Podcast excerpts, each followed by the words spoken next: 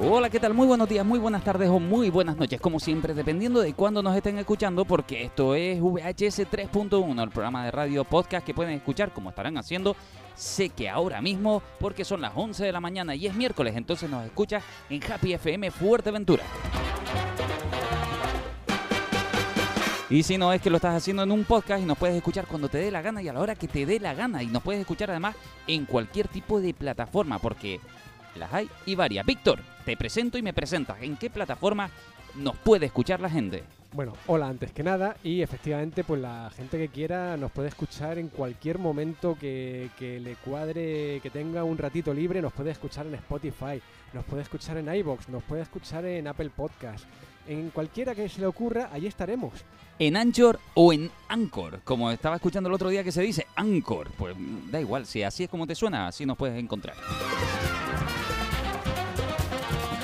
Y volvemos y recuperamos hoy a el increíble, el amistoso, el amigo, el señor Ismael. No te nos vayas mucho, Ismael. He vuelto.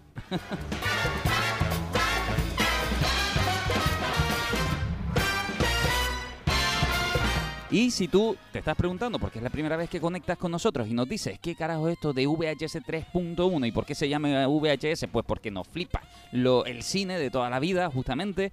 Eh, es también un, bueno, pues un homenaje a nuestro señor del videoclip, de nuestro videoclub Ismael, que por cierto me acordé mucho de ti por una serie que hay en Netflix precisamente que se llama Blockbuster y después la mencionamos un poquito. Y que además este programa va, pues justamente de eso, nos gusta el mundo del cine, nos gustan las series, nos gusta el streaming.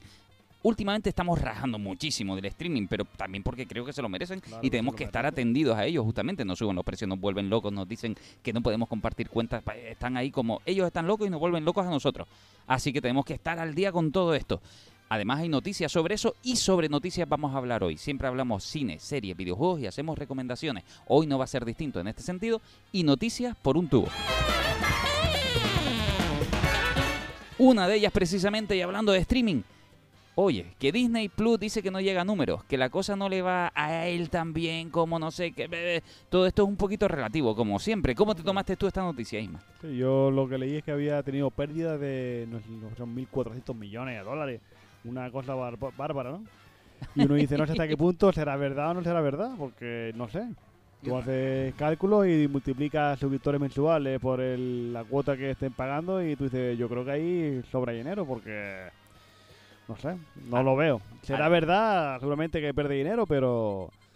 Ah, no, no, hay. cuidado, porque además, esto es lo que pasa también con las noticias. A veces la palabra perder dinero, no, no ha ganado tanto. Son Claro. cosas distintas y, Es y que el parece que los matices... El mundo este que estamos tan con el capitalismo en vena, lo malo de eso es que todas las empresas el año siguiente de eh, que corre tiene que ganar siempre más que el año anterior. Claro. Y eso que quién lo paga al final, lo pagan los pobres.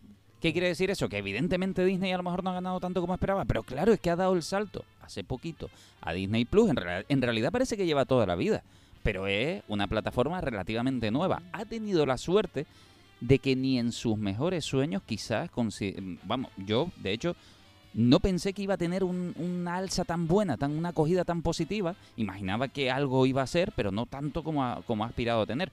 Creo que lo han hecho muy bien en algunos en alguna serie de productos que han generado marca en el equipo de Star Wars concretamente y ya no solo por Star Wars sino por la serie que ha generado dentro de ella y ha tenido una acogida tan buena que me extraña que un poco haya unas quejas. ¿Qué pasa? Que estas cosas suelen suceder una vez más en este tipo de lenguajes dentro de las empresas de, bueno, a lo mejor tenemos que subirte el precio, que lo sepas y te lo empiezo a anticipar desde ya o Ah, cosas de este tipo. Antes del subida de precio está la publicidad que ya viene también Esas otras, Disney. claro. Ya eh, antes de decir, oye, nos va muy bien y, y no vamos a hacer cambios, te dicen, "Mm, no nos va tan bien como nos gustaría, por eso van a haber cambios, ¿no? Y, Sí, pero yo, por mi parte, a mí no me da pena. ¿Te va mal? Pues quieres que te diga, el este es el mercado, amigo, ¿no? claro, Pues si te va mal, no me hagas a mí ahora pagar el pato de que te, te vaya mal. no lo vamos a no- pagar. También, bueno, una cosa, que es que hay varias empresas que, que están eh, sufriendo el cascada el, el tema de, de los reajustes de, de personal. Y yo sinceramente no creo que es que sobre personal ninguna de ellas. O sea, no creo que estas empresas hasta ahora hayan tenido gente tocándose las narices. O sea, yo creo que todo el mundo tenía su labor, tenía su ocupación y era persona- personal que realmente hacía falta.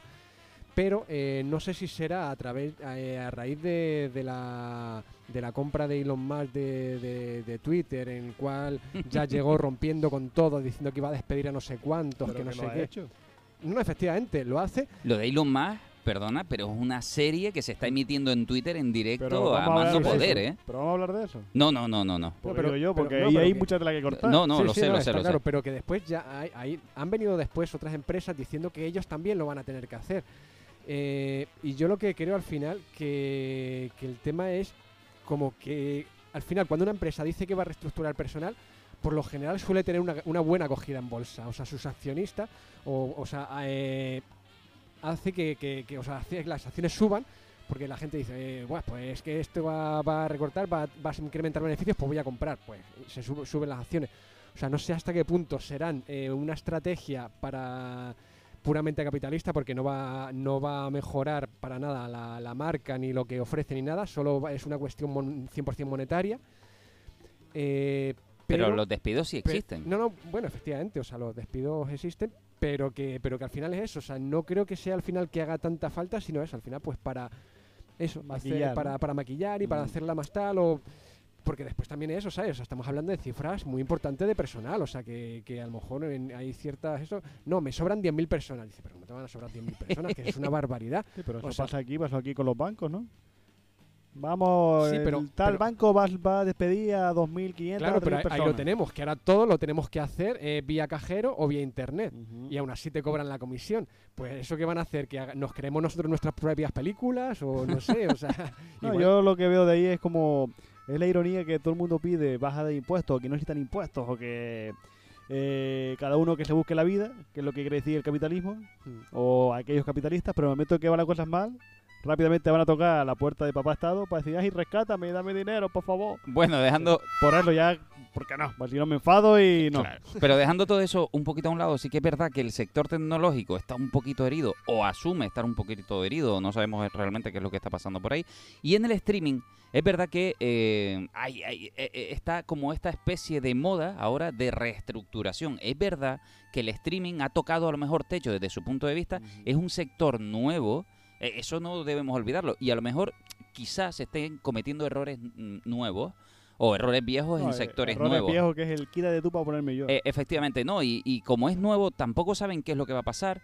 En realidad, por ejemplo, yo sigo acusando un poco el error de Netflix, por ejemplo, con los estudios de animación, en el que hicieron muy bien cuando decidieron contratar a mucho talento ya marcado, ya, vamos, en la industria renombrado, con apellidos grandes, y eh, en este nuevo ajuste de sectores dentro de Netflix, en estos nuevos números y parámetros de contar cosas, deciden echarlos a todos. O sea, algo que habías hecho bien, Netflix que había estado creciendo, Netflix que estaba tomando buenas decisiones, de repente toma decisiones muy pésimas que son viejas decisiones de reestructuración que lejos de llevarte al alza te van a llevar a la baja y después se van a preguntar qué carajo ha pasado aquí.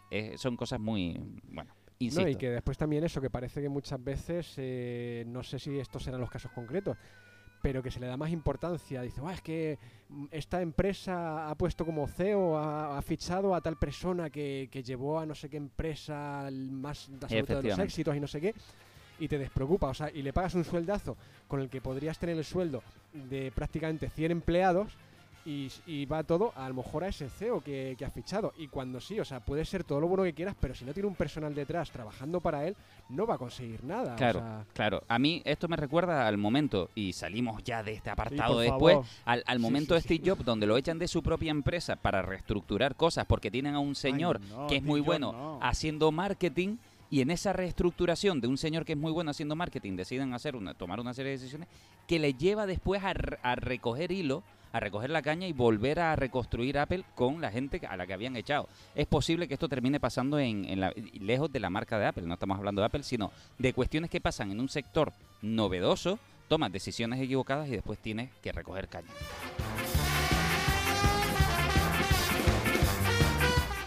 Ahora sí que Netflix está experimentando cosas nuevas. Eso que Víctor decía de ¿y qué esperarán? ¿Que creemos nuestras propias películas? Pues quizás porque de hecho ya sabemos que tiene, cuidado, esto es, esto es divertidísimo, interesante, Netflix tiene un canal de YouTube, me- si no me equivoco, que en YouTube, totalmente libre y gratis, puedes ver películas que está creando Netflix, con, bueno, películas, cortos, cortos. cortos, que ellos asumen como cortometrajes justamente. ¿Y cómo, qué, qué tipo de cortometrajes te has estado viendo, Víctor? Pues bueno, o sea, decir que estos cortos eh, tienen un guion creado íntegramente por bots, por inteligencias artificiales, a los cuales pues le, le meten datos de, por ejemplo, eh, de películas de terror. Claro. Eh, hay uno que... que Mr. Puzzles, me encanta Mr. Puzzles, Puzzles. Efectivamente, que en el cual le han metido datos eh, de películas de Saw, de películas de terror, yo que sé, tipo, Tipo Jenni- Scream, Jenni- Jennifer's las clásicas. El último verano, eh, entrevista con el vampiro incluso. Porque eh, notas que están esas películas ahí, porque como que las nombra, a lo mejor que no tiene nada que ver, pero la nombra, o sea, y bueno, o sea, es eh, algo totalmente surrealista, pero, pero, pero muy bueno. O sea, a mí me pareció una experiencia increíble ver algo que ha creado una inteligencia artificial. ¿Y qué se ve ahí? ¿Animación? ¿Actores? Vale, la, Sí. la animación es básica. Sí, Sí, pero o sea, es animación, ¿no? Sí, o Sí. sea, la animación sí que eh, creo que es una animación eh, creada por personas Sí. en base al guion que creó el bot, que creó la inteligencia artificial. Pero la animación comprende perfectamente el hecho del bot, de decir, no nos estamos tomando muy en serio al Claro. propio bot. La- el, el guion que ha hecho es un guion tan lógico que eh, los personajes hablan de manera, digamos, como si tuvieran Asperger a veces de sí mismas, ¿no? En ese sentido, son demasiado sinceras incluso. Entonces, la animación no esperen animación, espérense una reconstrucción, por ejemplo, de casos, como podemos ver el asesinato de no sé quién, y se ven muñecos que se mueven de lado a lado, cosas así, simplemente Mm. para un poco soltar lo que suelta el guion con unas imágenes que te van a ayudar a reforzarlo. A veces divertidísimo, debo decir. eso- ¿eh? Sí, sí, o sea, es que tiene escenas, o sea, tan locas como, mm, yo qué sé, eh, hay una que el, el malo le dice a la chica que está atrapada, le dice, no sé qué, Jennifer, y le dice la chica, ¿cómo sabes que me llamo Jennifer? A lo que suelta el malo, dice, porque tienes cuerpo, dice, y todas las Jennifers tienen cuerpo. O sea, todo esto en inglés, Jennifer lo de Body, ¿no? Jennifer's Body.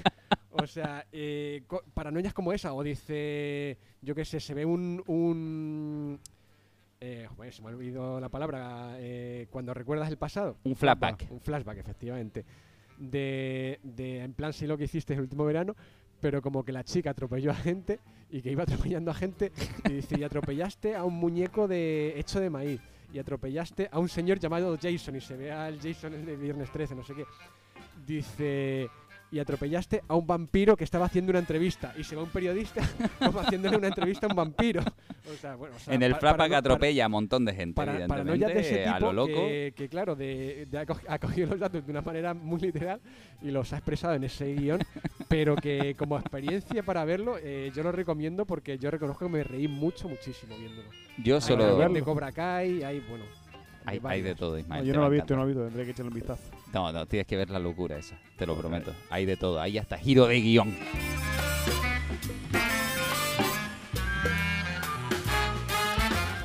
Nos vamos un momento ay, al mundo. mm, ¿Sabes qué? Shinkai, Makoto Shinkai está dándolo todo otra vez. Y está otra vez pegando fuerte justamente con una de sus últimas cintas que todavía no ha llegado aquí, pero que yo Hombre, normal. Que aquí el anime ya la, habrán visto todo el mundo, todo el que esté aficionado estará a puntito de verlo, pero claro, después se atrasa el estreno porque, claro, ¿quién se arriesga a meter aquí el producto cuando lo ha visto ese público objetivo que va a consumirlo? Pero bueno, ahí tenemos un ejemplo que ha funcionado muy bien, que es la de One Piece, la película de One Piece. Red. One Piece, ¿no? Y cuidado, que Dragon Ball también funcionó bastante bien. Sí, sí, por No, lo menos no. en ese aspecto parece que está funcionando ese tipo de películas eventos. Pero porque también One Piece es una marca reconocida. Makoto Shinkai es un director que hace películas unitarias y habría que ver si tiene el mismo arrastre que puede tener una franquicia como es One Piece o como es Dragon Ball. Esa es la diferencia, que costará un poco más.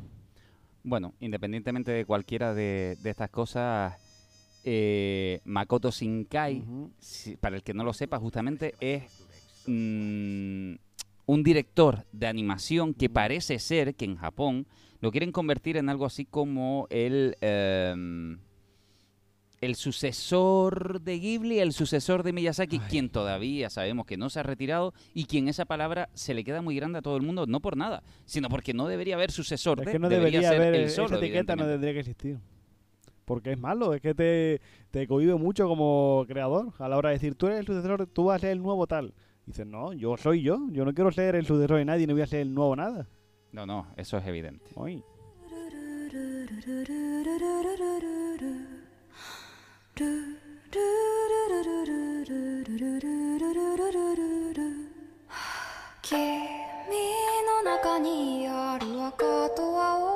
Susume no Tomari, justamente, es la nueva película que lo está pegando súper duro y que estoy convencido porque ya pasó, el que no lo sepa, Makoto Shinkai es el director de Your Name. Y el que no lo sepa, es una película que lo petó muy duro, que triunfó mucho en taquilla, ya no solo en Japón, sino que se internacionalizó. Y si tienes hijos y le gusta el anime, te aseguro que No, sabrán qué es Your Fue un Name. fenómeno, fue un fenómeno esa peli. Y veo aquí que eh, tienen la misma pinta, ¿no? Es que claro, Makoto está, yo creo que ya está estilizándose, ya está creando un estilo propio, que no es que no lo tuviera antes, pero evidentemente cuando algo lo pega tan fuerte como lo pegó Jordan, ya no te vas a distanciar de ello, lo vas a agarrar con mucha fuerza. Y evidentemente hay un espíritu nuevo en él, creo yo, o considero que de momento ha sabido mantenerse lejos de donde todo el mundo lo quiere poner y está creando su propio idioma y eso Por lo va a menos ser muy... estilo. Yo lo que veo aquí es que le mola mucho los atardeceres, ¿eh? Sí, Está, pero vamos a ver. Todas las pelis eh, ve un atardecer ahí muy bonito. La verdad es que si algo tiene este hombre es que los dibujos son muy detallistas. Para pero... ser un anime son muy detallistas. Bueno, ¿cómo que para ser un anime? Sí, la anime... Es que hay animes que dejan mucho que sea. Y ahora vendrá la colación porque tengo que hacerte una pregunta. ¿Qué pregunta me vas a hacer? Te vi en una foto hace pocos días. ¿En qué foto me viste? Ahí presentando una cosita que va a llegar ahora aquí a Fuerteventura, ¿no? Bueno, sí, va a venir una cosita y además, mira, te voy a poner justamente el tráiler de esa cosita.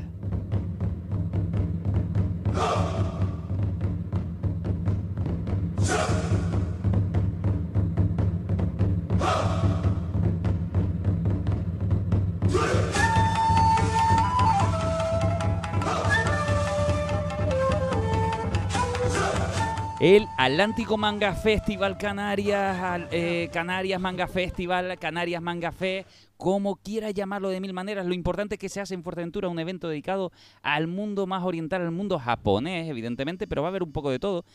Y eh, ya que estamos, te voy a explicar dudas. Te ¿Cuándo voy a- empieza? te- esto es el 2, el 3 y el 4 de diciembre de este mismísimo año 2022. Ujú. Eh, y, ¿Dónde? Y, y, y, y, y- y, eh, vas a estarte atento para saber dónde. Eso, eso te lo digo ya en redes sociales y cositas así. Pero sobre todo porque lo importante que quiero que sepas, sabes que es en Puerto, evidentemente. Pero lo importante de esto, lo importante es que se establezca este festival. Porque no es un festival manga. Yo sé que hay gente que dirá, ah, pero ya he ido al Salón del Cómic, ya he ido a Barcelona, ya he ido... Relájate. Está, estás, está, está siendo la isla pionera en una cosa muy interesante. Trae el manga, el manga es una buena excusa, el anime es una buena excusa siempre para vender la, la cultura japonesa. Pero recordemos que el anime, como tú acabas de decir, Makoto Shinkai hace un gran trabajo. Pero hace un gran trabajo además reflejando Japón. y, si, y si algo hace muy bien el anime, ya que lo traemos toda a colación, es exportar su cultura.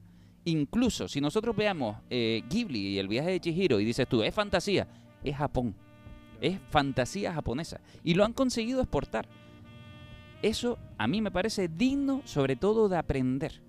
O sea, es envidiable que hayan sabido hacer eso muy bien y ojalá nosotros consigamos entender lo importante que es la animación en algún momento para también incluso exportar la riqueza de tu cultura.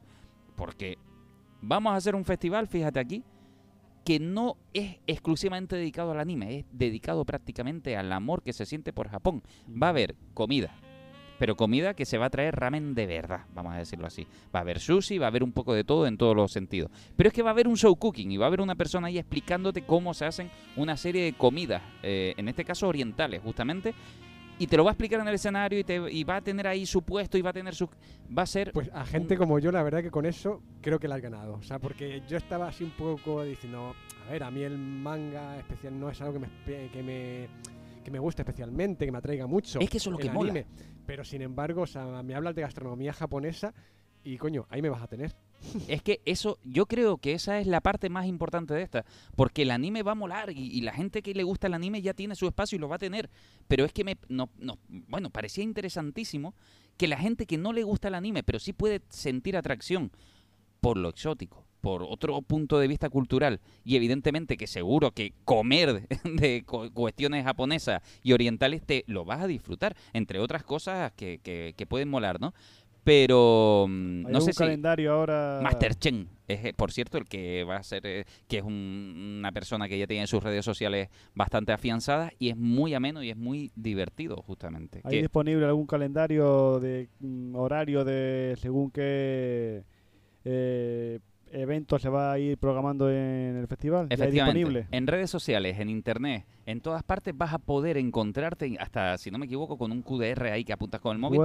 Y, y vas a poder ver mm, prácticamente todo el calendario que va a tener todo aquello, porque van a ser tres días muy locos, desde el viernes que es la presentación, cuando decimos el viernes, el viernes quizás eh, no, no es que no sea importante, sino que es el, el día, evidentemente, que se cierra como una obertura de lo que se nos viene encima. Van a haber presentaciones, van a haber cosas muy chulas. El sábado es un día como muy potente y digamos que el domingo es un día de finales, sobre todo. ¿Por qué? Porque además de todo esto, es verdad que los más jóvenes van a poder disfrutar de concursos de cosplay, de karaoke, eh, concursos de gaming. Hay una zona dedicada al gaming exclusivamente, donde aunque tú no seas jugador, si lo eres, te puedes apuntar a los concursos. Creo que había hasta 500 euros de premio en algunos de ellos, torneos de Smash Bros y demás. Pero oye, que te gusta simplemente el mundo del videojuego y ya no eres competitivo. Simplemente, tranquilo, porque ahí hay un espacio súper chulo para exper- experimentar con gafas de realidad virtual. Va a haber un museo de videojuegos súper chachi donde podrás ver incluso las Virtual Boy. ¿Le suena la Virtual Boy a ustedes, no? Eh, sí, sí, claro. Ese, gran fracaso de, de. Nintendo de lo- en los primeros toques de realidad virtual allá por mediados de los 90, si no me equivoco. Claro, porque la- el primero de los primeros que yo conozco así, enfricado por la realidad virtual, fue Nintendo con las Virtual Boy. Eran unas gafas pesadísimas, brutales que te tenía que poner la de leche y Claro. que- Y, que, machacaban la vista. Eh, a poca tinta, además, que, que aquello no tenía gran capacidad. Era del creador de la Game Boy, nada más y nada menos, le dieron el laboratorio libre de qué más puedes hacer después de la Game Boy. Y dijo, pues puedo hacer esto. Y le costó, creo que el trabajo, si no me equivoco, justamente por el, el- el- el gran fracaso que fue la Virtual Boy, que se vendieron muy poquitas unidades. Y, Pero es verdad y- que hoy en día convertidas en un objeto de, de culto, Ah, precisamente por eso, por esas pocas unidades que se vendieron, pues no, no suelen estar disponibles ni se suelen encontrar en colecciones. La verdad es que es complicado. es que van a haber muchas rarezas de este tipo en esa especie de museo. Y, e insisto, solo por la curiosidad, ya la zona de videojuegos es que mola muchísimo. Va a molar muchísimo. Después ya verá gente tipo, imagínate lo que es el carnaval del anime, la gente disfrazada temáticamente y demás, ¿no? El, el- el que quiera. Pero independientemente de todo eso, zona merchandising, bueno, vas a poder disfrutar con artistas. Se han traído artistas de primer nivel que trabajan para DC, que trabajan para Marvel, tanto ilustradores como concept artists, como personas que trabajaban eh, o han trabajado en el proyecto Arcane. Y van a estar de tú a tú ahí. Es que pocas veces a- va a haber una oportunidad como esta. Entonces, invito por favor, que hay más, ¿eh? Es que esto, esto es como, es que si me lanzo se nos va el programa. Pero solo con estas cosas yo creo que ya es suficiente para decir cómo va a molar aquello. Y va a tener un espacio enorme para poderlo disfrutar, porque hay hasta exposición de coches de marca japonesa, donde algunos coches son de la peli A Todo Gas, que por lo visto eso, pues, a la gente le encanta. ¿Dónde, dónde, ¿Dónde va a ser? ¿En qué eh, zona? ¿En qué área va, se va a concentrar eso? Te lo voy a dejar en la duda para que lo busques en internet y cuando encuentres el programa te va a decir dónde va a estar todo. ¿Cuál es la página? ¿Hay página web? ¿No? ¿Será? ¿Mangafé? ¿Será la página o punto .es, si no me equivoco, y en. Instagram lo puedes encontrar y todo este tipo de sitios, ¿no? Pero bueno, lo importante, estate atento, 2, 3 y 4 de diciembre para disfrutar de todo eso que va a ser una auténtica Bueno, locura. Tenemos tiempo de seguir hablando de ello la semana que Sí.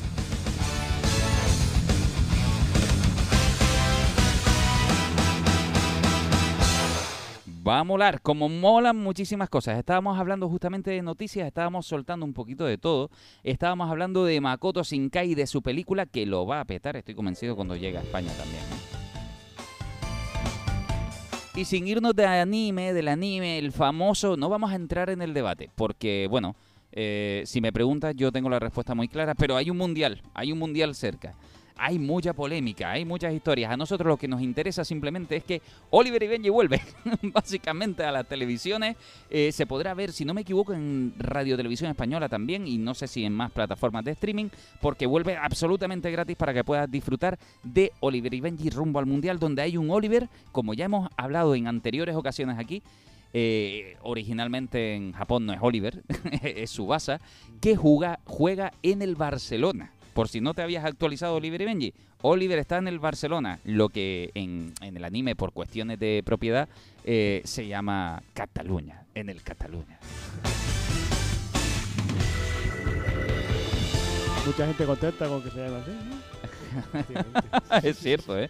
Bueno, Pero pues, que una nueva versión, pues yo me acuerdo que hace unos 15 años sacaron una especie de reboot. es que hay tres versiones o cuatro. ¿Pero de- esta que va a ser una nueva o va a ser la serie clásica? Mira, ya la puedes ver y ya lo podrás comprobar. Yo creo que es la clásica del Road to, to Mundial.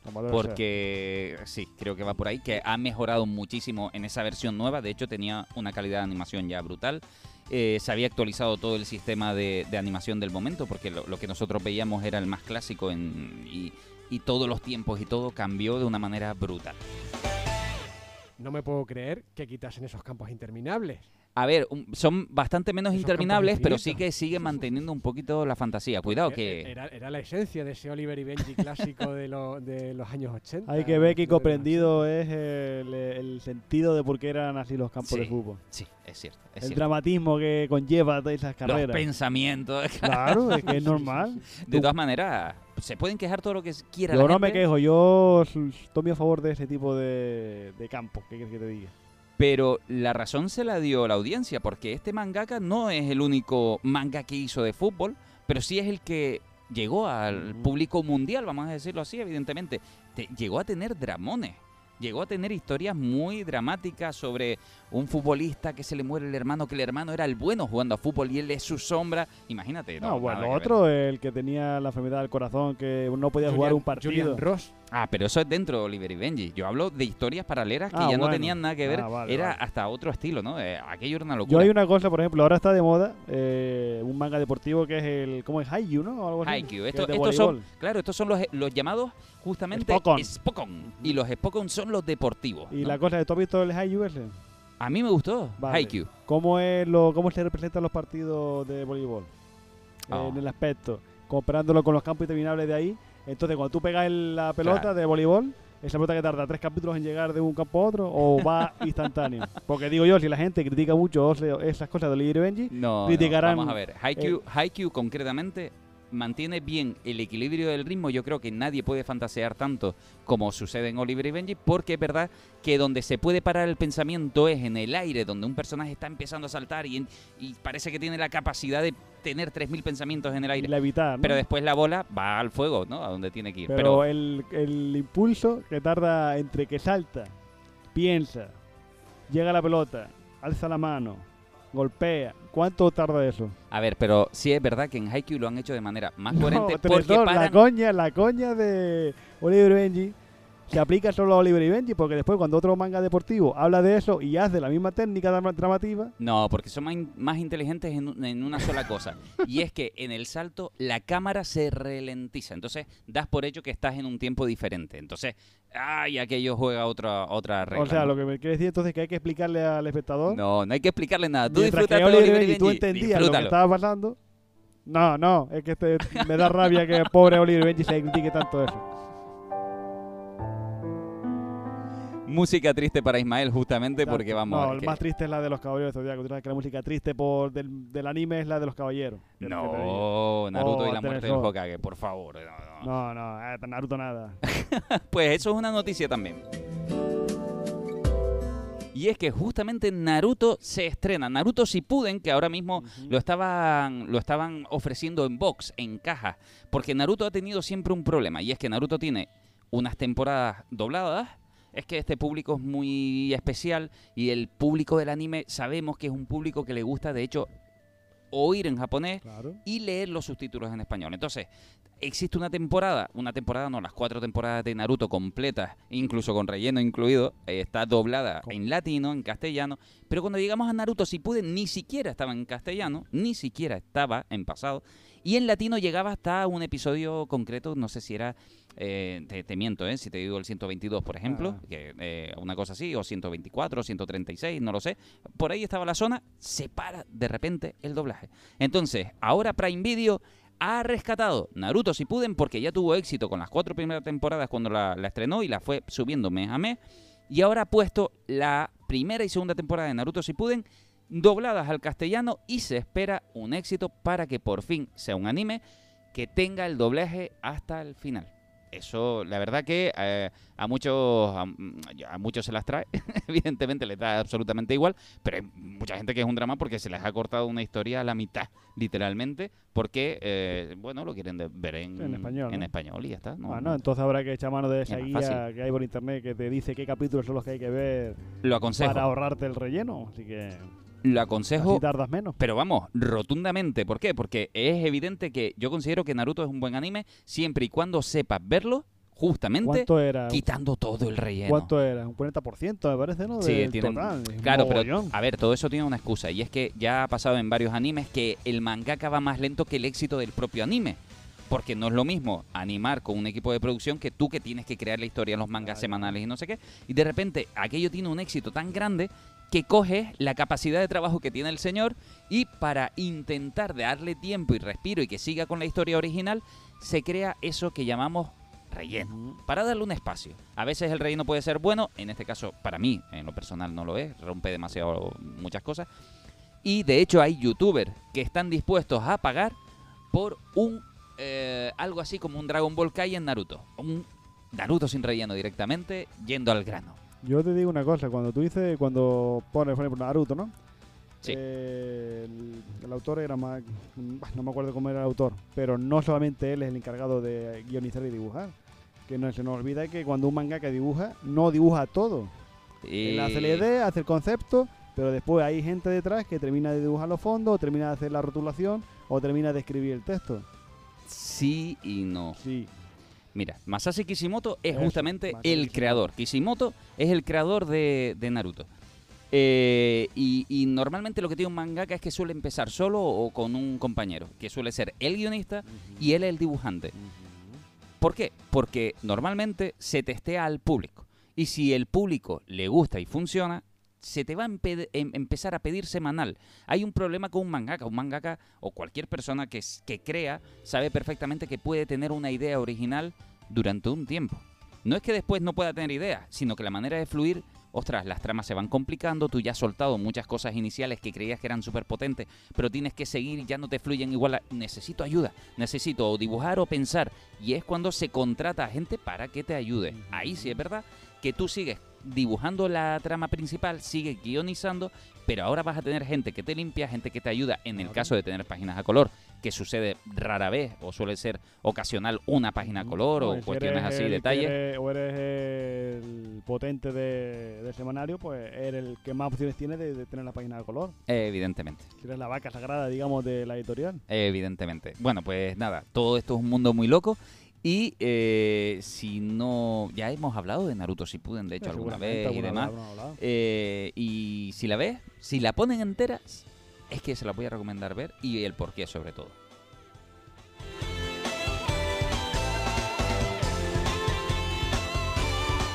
Y ahora que se habla, bueno, se habla ahora, se lleva hablando tiempo de Juego del Calamar 2, segunda temporada ya desde que se hizo la renovación y demás. Hablamos de que el protagonista justamente del Juego del Calamar eh, no es que no esté contento con el proyecto, no es que no esté contento con el producto, él está encantadísimo porque casi mucha gente fue desconocida hasta que hizo el juego del calamar y de repente el mundo lo vio de lleno y se han vuelto súper famosos. Sin embargo, su protagonista no está del todo contento, digamos, por las razones por las que considera que la gente vio el juego del calamar en masa. Efectivamente. Y es que, por, por lo que se ve, eh, claro, eh, dice que muy probablemente eh, haya tenido tal aceptación porque ven eh, eso que sale en el juego de calamar, que todos vimos, esa gente que, que no puede llegar a final de mes, o, o muchos simplemente movidos por esa, por esa ambición. O sea, que antepones el dinero a tu vida. Y eso que quedó más que patente en el juego del calamar.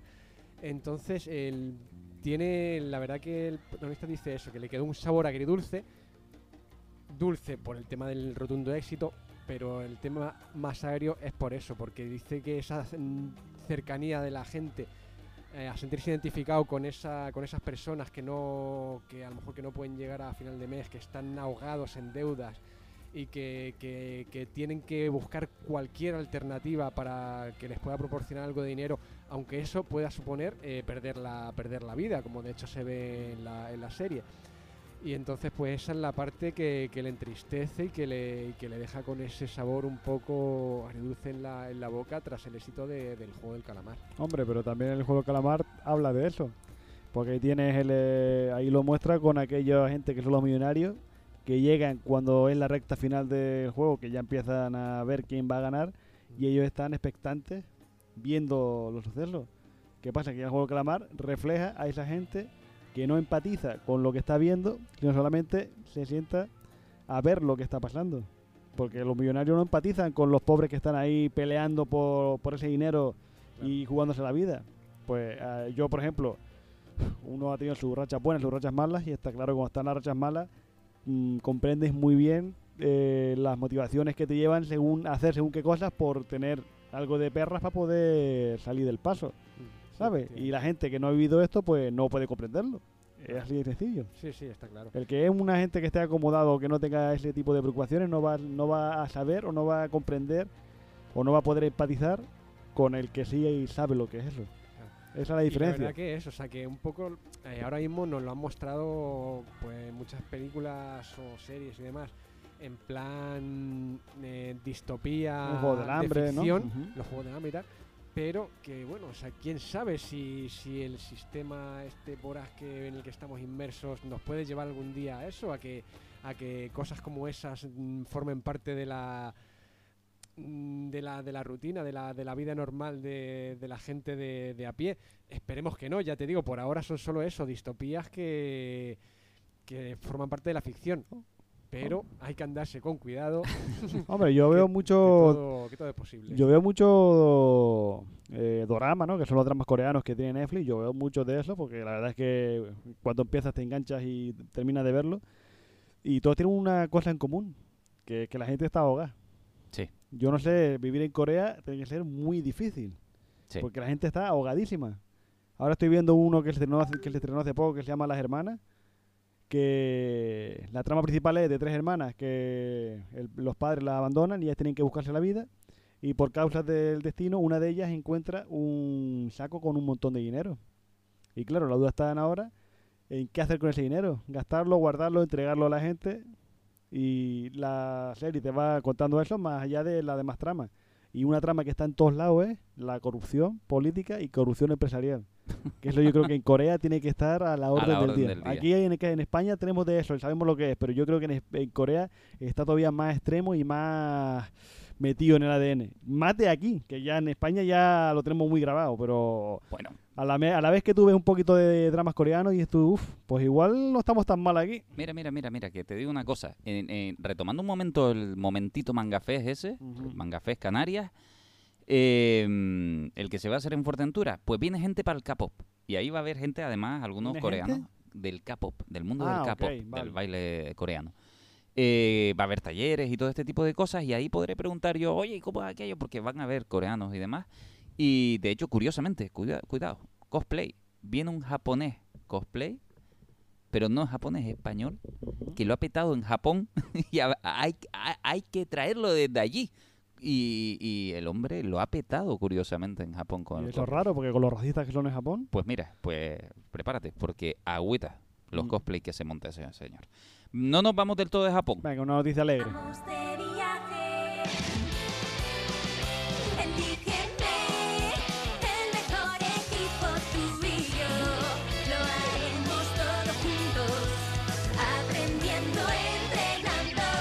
Y es que no nos vamos del anime del todo, ¿sabes por qué? Porque lo que está escuchando, yo sé que no es el tema clásico, yo sé que aunque nunca hayas visto Pokémon, hay otro tema que no es este, pero este es de los últimos temas justamente de los openings de, de abertura y ending de viajes Pokémon, del mundo Pokémon, del yo ni sabía que de- seguía emitiéndose. Vamos, tanto se sigue emitiendo que la noticia es Sí, que... sí, tanto, trending topic mundial, casi Jo- nada. Así es, es que se echó, no te lo pierdas, la final de Ash, Ash Ujú. Ketchum, como lo conocemos.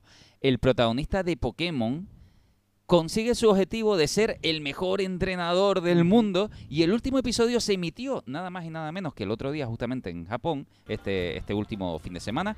y se emitió en las pantallas gigantes de las calles japonesas y la gente, bueno, pues ahí viéndolo a lo loco. Por lo menos, ¿cuánto tardó en conseguirlo? pues temporadas y temporadas, pero claro. 25 años tardó el pobre Asketchun en ser el campeón mundial. Bueno, y la- ¿eh? pero cuidado que la dobladora que le pone voz, porque además sí, eh, generalmente en Japón Sí, son mujeres. son mujeres quienes suelen protagonizar la voz de, de los jóvenes héroes del mundo del anime, eh, por lo general. No es obligado, pero suele ser así. Es lo mismo que pasa con la voz de Naruto, es lo mismo que pasa con la voz de Goku en. Dragon Ball, es lo mismo que está pasando con Luffy, es lo mismo evidentemente que pasa con Ash. Dice que en realidad no ha terminado la aventura, y es que claro, evidentemente Pokémon no lo vas a soltar, ya su protagonista Y no más ahora que llegan los nuevos, ¿no? Eh, evidentemente. Con es que- Españita ahí representándolo todo. y es que llega justamente, lo hablamos la semana pasada, que llega Pokémon, el nuevo juego, que ya está a la venta, que sabemos que arrasa en ventas, eh, sí o sí, es así, eh, y que está basado justamente en España. Y está basado en España y lo vas a ver. Hay mucho, mucha, mucha cosita de esa, de esa España que a ellos les flipa. De hecho, hay un en Japón ahí, Sí, hablábamos un- el otro día, ¿no? Un parque de atracciones parque. español. Eh, es muy curioso el concepto de parque de atracciones español.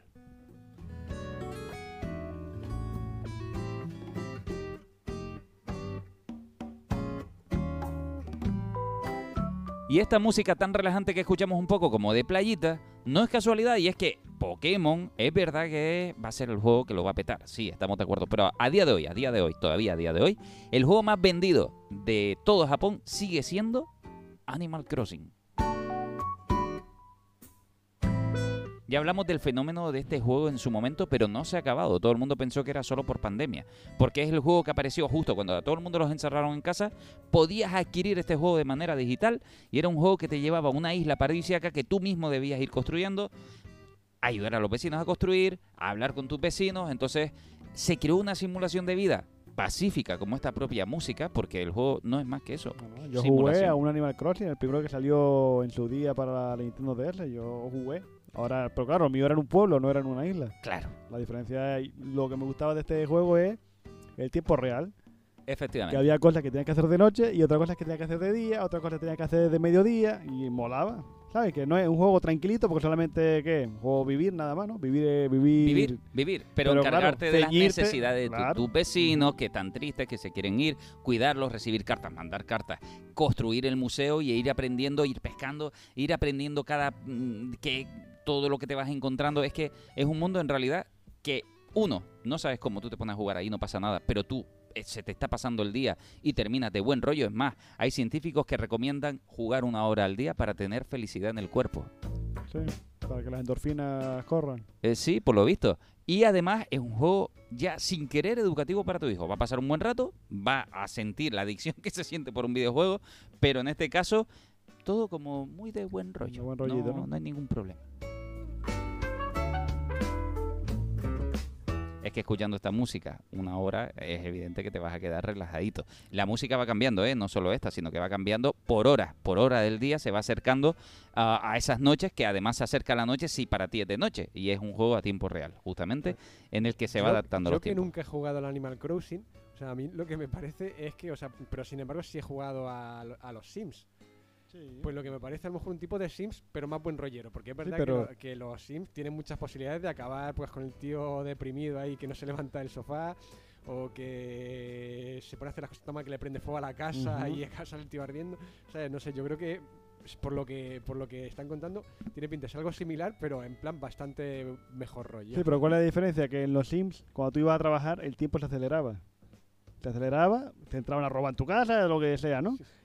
Pero lo, lo que tiene Animal Crossing es que es 24 horas al día. Tú sincronizas, eh, cuando empiezas el juego, pones la hora que es y pasa la hora, hora, minuto a minuto. No es como los Sims que en una hora te ha pasado tres días. No, no. Una hora de, de tu vida es una hora de Animal Crossing, que es lo que mola. Claro, y que eh, hay una especie de vecinos o personajillos en diferentes consolas, hay una variedad loca que te pueden tocar a ti y a mí no, ¿no? Y entonces cada uno tiene su propia personalidad y demás, y Mm. cada uno te habla de una manera distinta. Algunos tienden a la depresión, otros al, al egoísmo, otros son súper poperos, vamos a decirlo así. Y, y ahí se crea un ciclo, un mundo de conversaciones. Ah, pues yo tengo a este, tú tienes al otro, no sé qué, y los puedes ayudar a irse a ot- Aquello se vuelve una locura que no sabes muy bien por qué, no siendo un juego competitivo, porque en los Sims hay amor, hay no sé qué, los relacionas, aquí no. Aquí todo es amistad, buen rollo, y no sabes cómo terminas Es tú eso, igual. que es lo que has dicho, es el buen rollo, es estar ahí, encender la consola, no tienes que estar pasando fase, no tienes que estar preocupándote solo de- estar de ahí. llegar al nivel 50 para poder... No, eh, voy aquí, voy a plantar un poco de ahí, voy a plantar papa, voy a ayudar a este a hacer la puerta, me Claro. voy ahora a pescar un... Y ya está. E y- ir mirando la felicidad de la gente de tu isla. Así debería ser el mundo político. Fíjate tú, mirar la felicidad de Fíjate tu que gente. tengo un compañero de trabajo que cuando me coincide con él, eh, nos ponemos a hablar, eh, un foro por los videojuegos. Y el tío me está metiendo por los ojos el, el pilla, que me pilla la Switch.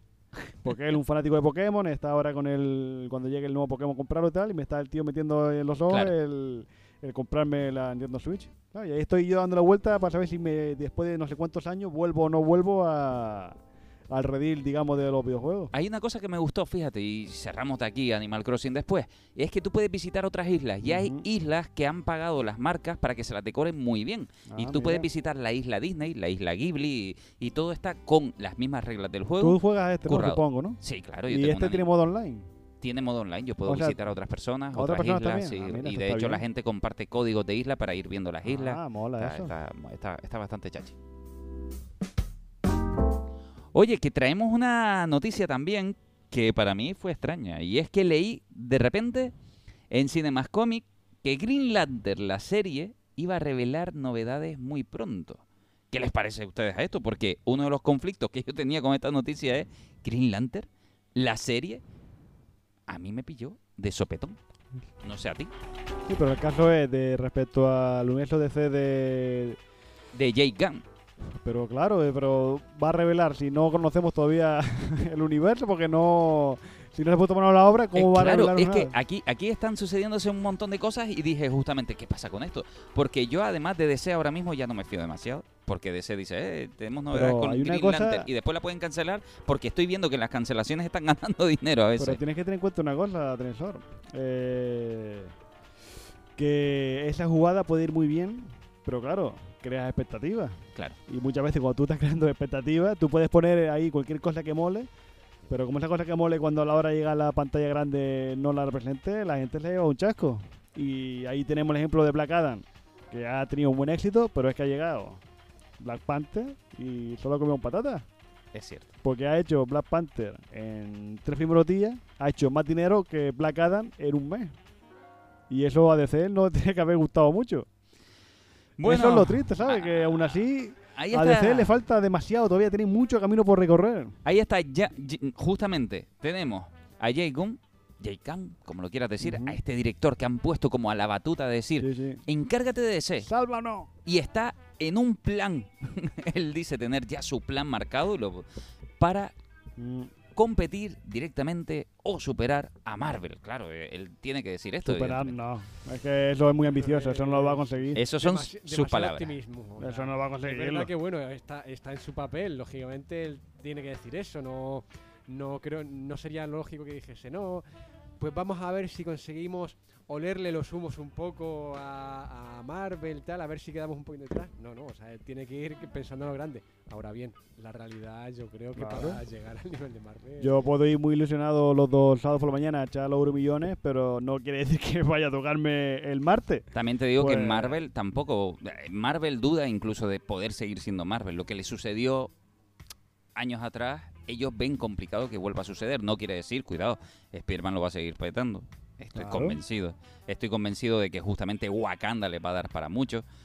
Pero lo que ya sucedió con Marvel, eh, no- nadie debería buscar repetirlo, ni la propia Marvel, porque solo va a sonar a Yo fracaso. de aquí te propongo, ahora que ya terminó la fase 4 de Marvel, Sí. hay que hacer un programa un día solamente hablando de la fase 4. Hacer un resumen, ¿sabes? Serie por serie y película por película y decir qué nos ha parecido, porque ya supongo que a esta altura la habremos visto casi todas o la mayor parte de ellas. Así que yo propongo un día hacer un programita solo de la fase 4 y ver qué películas nos ha gustado y cuáles no. Porque hay una cosa que yo me sorprendo cuando la gente hace los resúmenes y ponen a los Eternos directamente la peor película de la fase 4. Nah, Sí, no, sí, sí, sí, sí. Un artículo lo miré. Ordenada de peor a mejor. Y la... Pero según quién, según mi prima y mi Según- amigo, ¿no? Claro, claro, como Claro, toda eso opinión. no- claro. Y uno dice, no, le pone esta película peor todavía que la del Halcón y el Soldado de Invierno, que esta que esa serie era floja. No, y no. digo yo, hay que hacer, hay que reivindicar. Pero no hace falta, yo creo que el público genérico, el general, de hecho, cuando ya se puso esta película en Disney Plus, fue Claro. un, fue un acierto que la gente de repente la empezó a ver y a decir que era buena.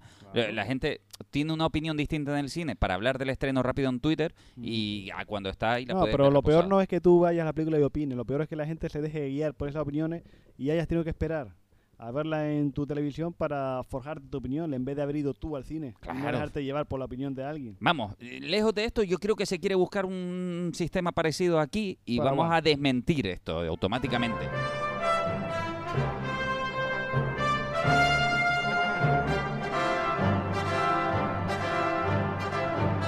Y es que justamente hace muy poquito salía la noticia claramente de que Indiana Jones en los preestrenos extraños estos ocultos que hay a veces de poquita gente la está viendo y no sé qué para ver cómo está yendo el rodaje, ya no el rodaje, la edición, las primeras ediciones y no sé qué, la gente la está viendo y es un fracaso absoluto, etcétera, porque algunos no lo saben. Indiana Jones hay nueva película. Ya, ya. Está ahí que está a puntito de caramelo. Y con el abuelito. Y estas palabras, Víctor, ¿verdad o mentira?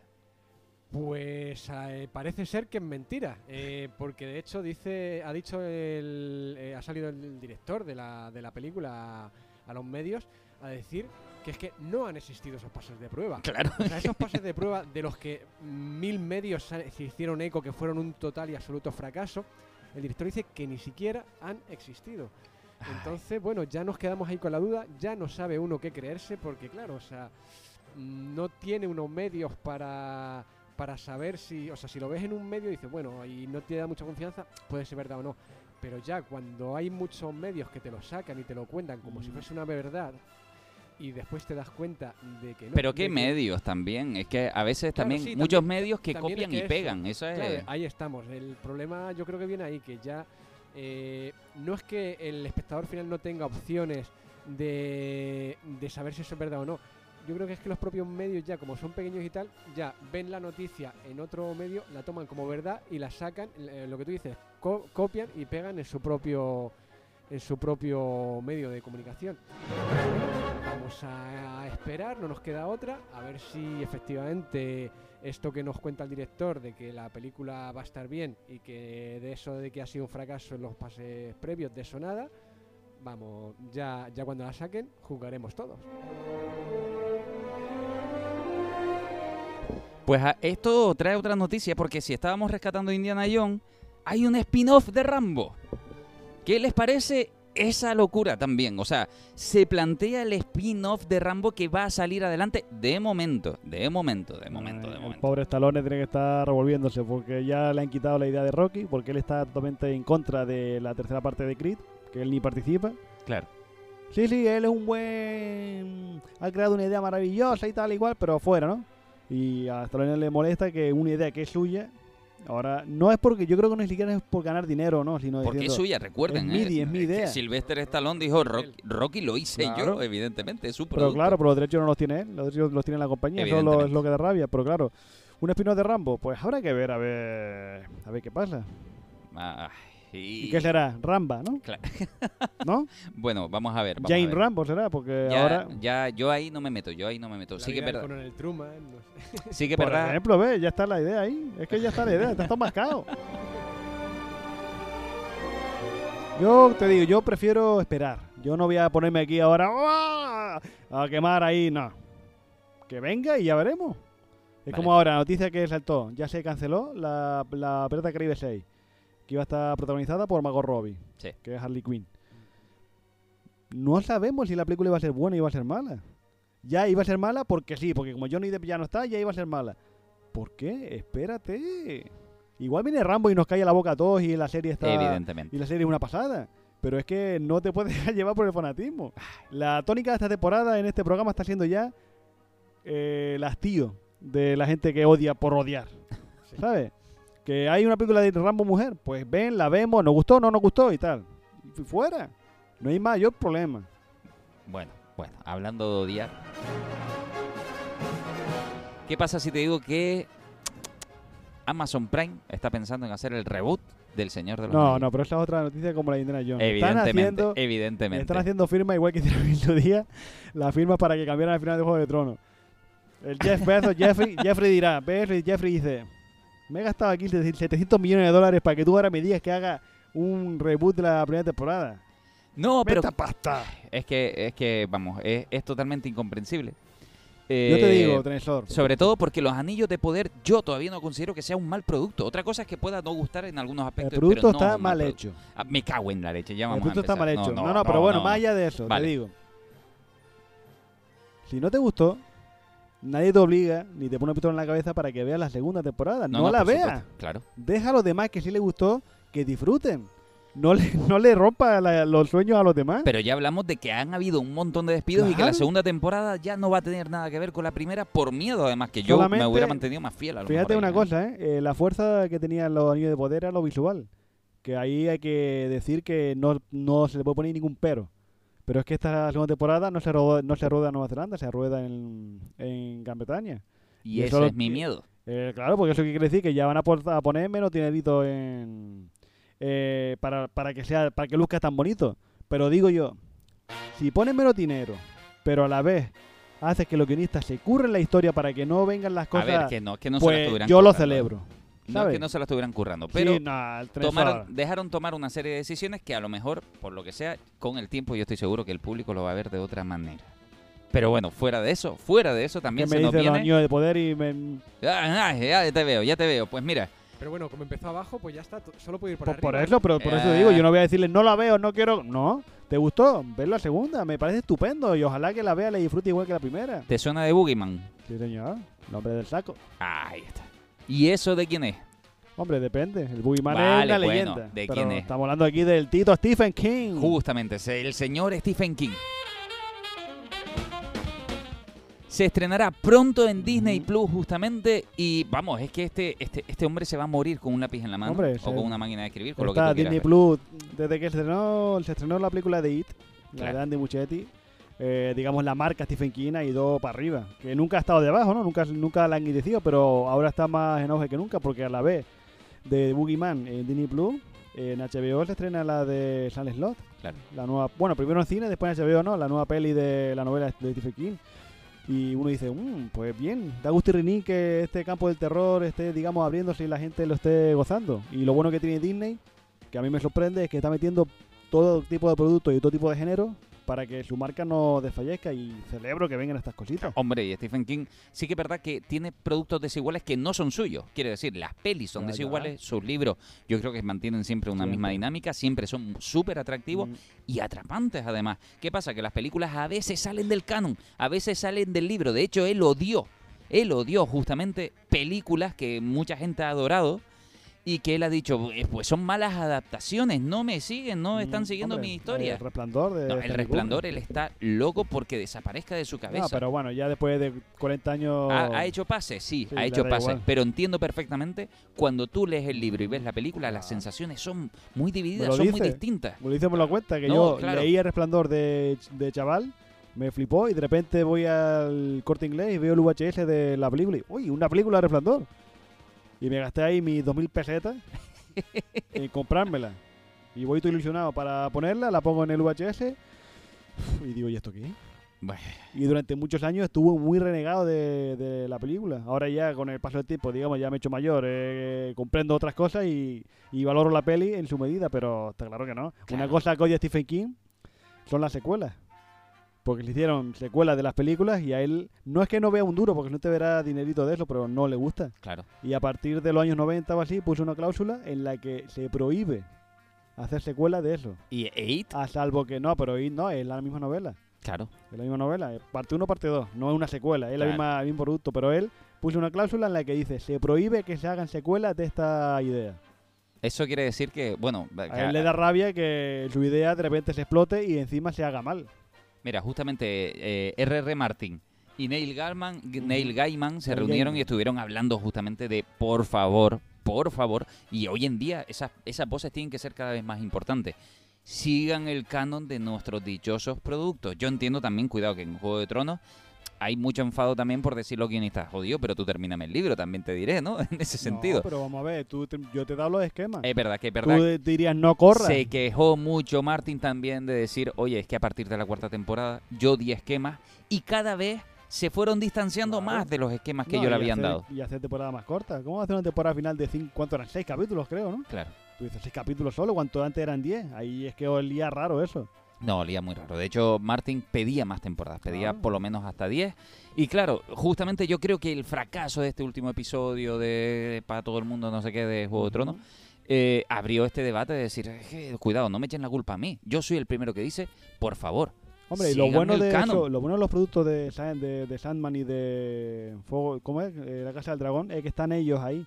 Y claro, como están ellos ahí como productores o como co-creadores de la serie en sí, pues su voz va a tener siempre más peso que si eres solamente un consultor externo. Una cosa que yo no sabía, fíjate, que tú sabes que One Piece, la serie de Netflix, está rodando y ya se ha terminado de rodar. Una cosa que yo no sabía es que eh, el autor, Echiro Oda, está en los rodajes. Eso no lo sabía yo. Él se ausentó un mes de Japón y se fue a Sudáfrica a estar ahí a ver cómo se hacía la serie y a dar las ideas y a, y a que siguieran unas líneas. Y mola. Yo no sé, yo tengo, le tengo mucho miedo a la serie de One Piece de Netflix, pero tienes tú, saber que el autor original está metido en la serie, pues te da un voto de confianza de que puede que salga algo decente. Esperemos, esperemos. También te digo que Akira Toriyama, en teoría, estaba en mitad de, eh, de, de- de su Dragon Ball y la película. ¿Cuál? americana. Evolution. Sí. Pero era para cobrar el dinero. Pues sintiéndolo muchísimo, no hay más que hablar. Hasta aquí hemos llegado, hasta aquí se ha cumplido la hora. Y se nos quedaron noticias y cositas que hablar de por medio, pero nada, hay más semanas, hay más espacios, hay más de todo. Muchísimas gracias Ismael por haber estado aquí. Pues venga, hasta la siguiente. Hasta luego Víctor, gracias por haber venido. Gracias por invitarme un día más. Y gracias a todos ustedes por habernos escuchado. Ya saben, Happy FM Fuerteventura todos los miércoles a las 11 de la mañana y en cualquier plataforma vida y por haber del mundo del podcast, Anchor, Anchor, eh, Spotify, Google Podcast, donde ustedes quieran.